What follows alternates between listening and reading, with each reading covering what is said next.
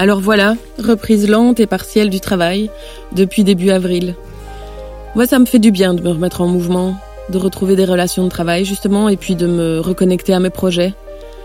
Et du coup, quand on me demande euh, et ton podcast, ça va? Ben, je réponds ça va, ça avance à son rythme.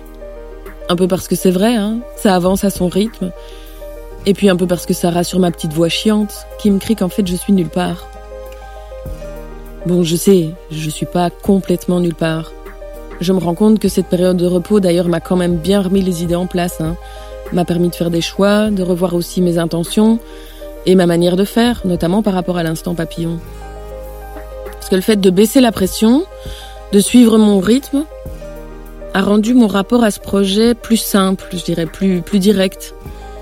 Ça fait quand même deux ans que je me bats pour le réaliser et le rentabiliser, pour trouver des partenariats, alors j'ai eu quelques belles surprises, hein, mais j'ai aussi eu pas mal de déconvenus, du fil à retordre, des échecs. Alors aujourd'hui, je me dis que ce podcast, ben, c'est d'abord l'espace de parole et d'information que je me suis créé. Parce que pour mille raisons, j'en avais besoin. Et que je pouvais en faire ce que je voulais, au rythme qui me convenait. Et ça, c'est vrai que ça me redonne une grande, grande liberté. C'est pas rien. Puis ça me recentre aussi sur ce que je veux faire avant tout rencontrer l'humain en transition écologique et sociale. Échanger, partager, transmettre, informer, exprimer nos bouleversements intérieurs, qu'ils soient individuels et collectifs, face à la nécessité du changement.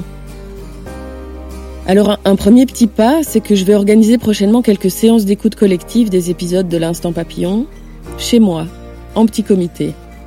Pour moi, c'est l'occasion d'ancrer le papillon dans le collectif, de se sentir moins seul, de me sentir moins seule, de nourrir nos réflexions et puis nos expériences.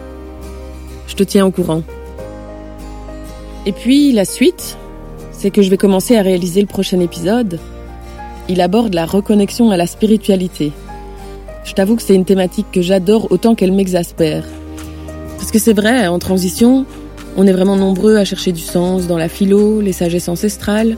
Il y a un gros comeback du New Age, du chamanisme, et j'aimerais explorer ça. Où est-ce que ça nous mène? À quels besoins ça répond? Quels sont les biais, les garde-fous pour éviter le prêt-à-penser et les dérives? Gros dossier pour moi. J'espère y apporter la nuance nécessaire. Bon ben voilà, je pense que tu sais tout, ou presque. Merci pour ton écoute. N'hésite pas à me faire signe. À très vite.